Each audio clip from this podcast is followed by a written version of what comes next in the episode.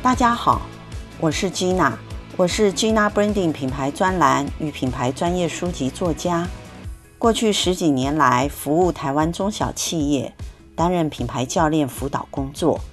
欢迎大家来到 CEO Club 的线上，与我一起聆听，一起学习。今天要为大家分享的是坚持毅力、永续向前的承恩食品。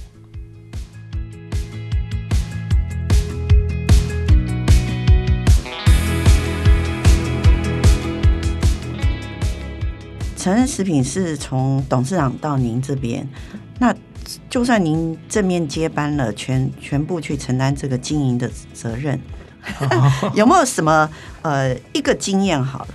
你是您管理上面管理你你自己承恩食品员工上面一个让你难忘的经验，他可能是开心的，他可能是挫败的，他可能是伤心的。哦，那我通常是挫败的会比较深刻啊。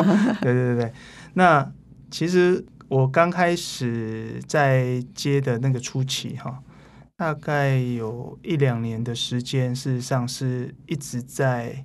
嗯，救火的意思就是说，因为我是想要改善对好公司的一些事务，然后导入一些管理的观念，然后希望能够提升呃当时同仁的一些效能或者是他们的见解。嗯，好，这个过程当中，因为对于跟同仁的沟通的模式或者能力吧，就是也不是很擅长，所以这个过程当中就陆陆续续。当时的我父亲留下来的同仁陆陆续续都离开，嗯，好，在这离开每离开一个，其实呃情感上还有就是所谓的人员资产的损失，对，然后还有就是服务客户的部分，过往的标准化程度也不高，所以都是靠人。呃原有的同仁他们知道怎么做，嗯，可以让客户觉得 OK，嗯嗯，那但是。原本的人不在的时候，客户就会觉得不 OK，因为还没有很标准，所以在这个过程当中，就是陆陆续续的离开，然后离开的时候，我就要赶快呃想想方法呃递补，有时候是我自己下去先递补，是是是，边递补的过程当中边找新的伙伴，嗯，然后新的伙伴当时也觉得很奇奇怪，说奇怪。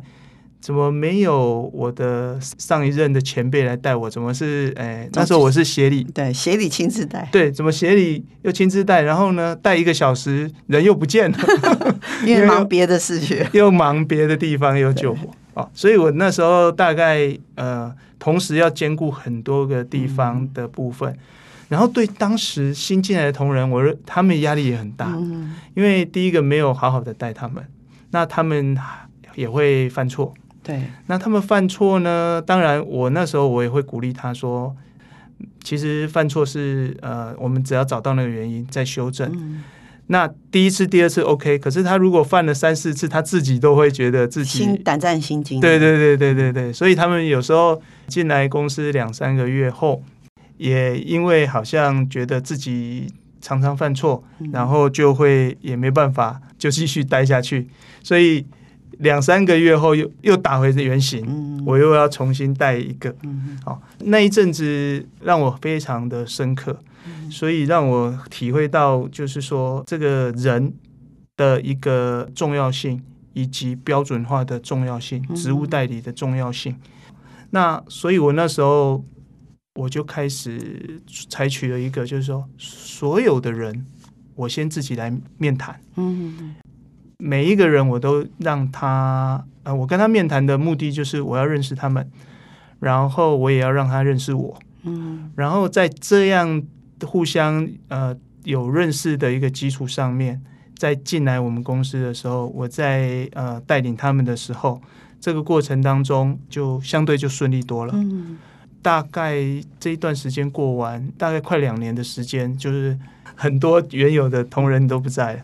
然后都变成新的同仁，不过都是我我自己去面谈进来的，是是，大概是这样。所以我们可以看到，其实这个改变啊，对于成恩食品这个企业来讲，就像是一个重生吧。所以你才会有完全不同的做法，也才会有大中和这个品牌的诞生嘛。这个这个是在大中和之前，对不对？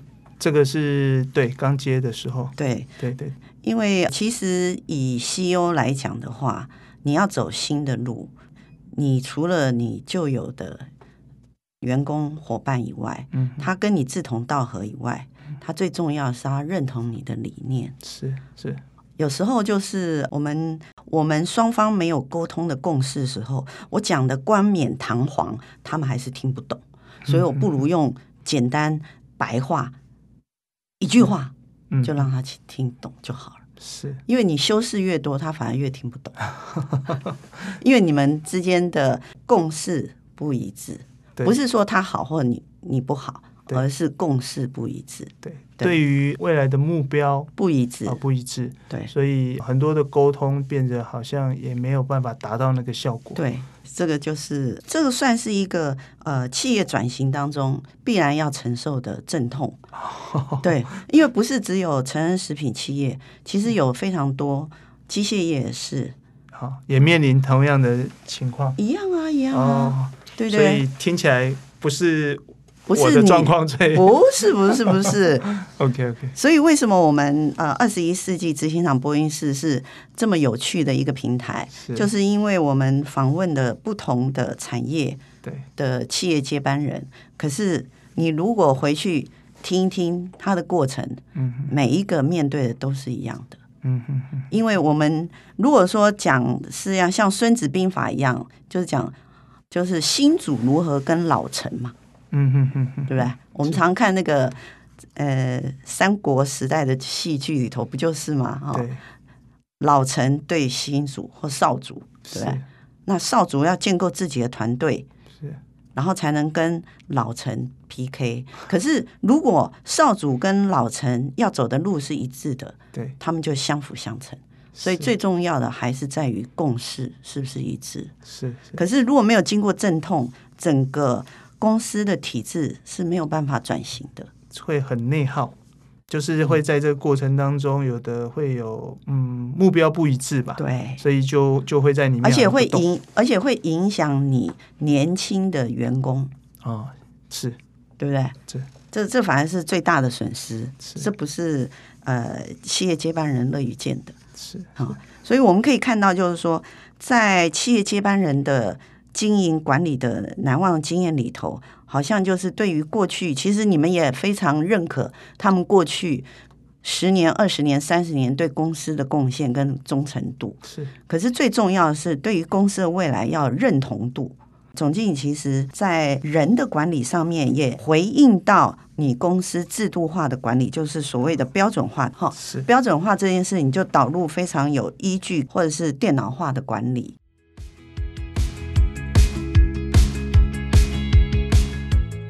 我们看到媒体有提到，当然我们是世界珍珠奶茶里面，台湾是等于算是发源者、推动者，而且是原创者。是，可是呢，就是对于类似模仿承恩这种模式的，你的阴影之道可能会是什么，或者你的心态会是什么？应该是这样说哈，其实因为这个模式，只要你很认真的在经营市场，你就会知道市场的需求。那你就会去提供市场需要的方式，所以，我我觉得这可能也不能说是模仿啊，就是大家就是会有一个共识，就看得到说这才是可以符合客户的需要的方式。那其实就是越多人参与这个产业会越兴旺。那再来就是说我也可以跟他合作啊，因为他。我们的竞争可能是在某一段会竞争，嗯嗯，但是在某一段可能又是合作，所以是一个竞合的一个模式。是的，是的，所以这也就是我们说挑战有时候也是商机。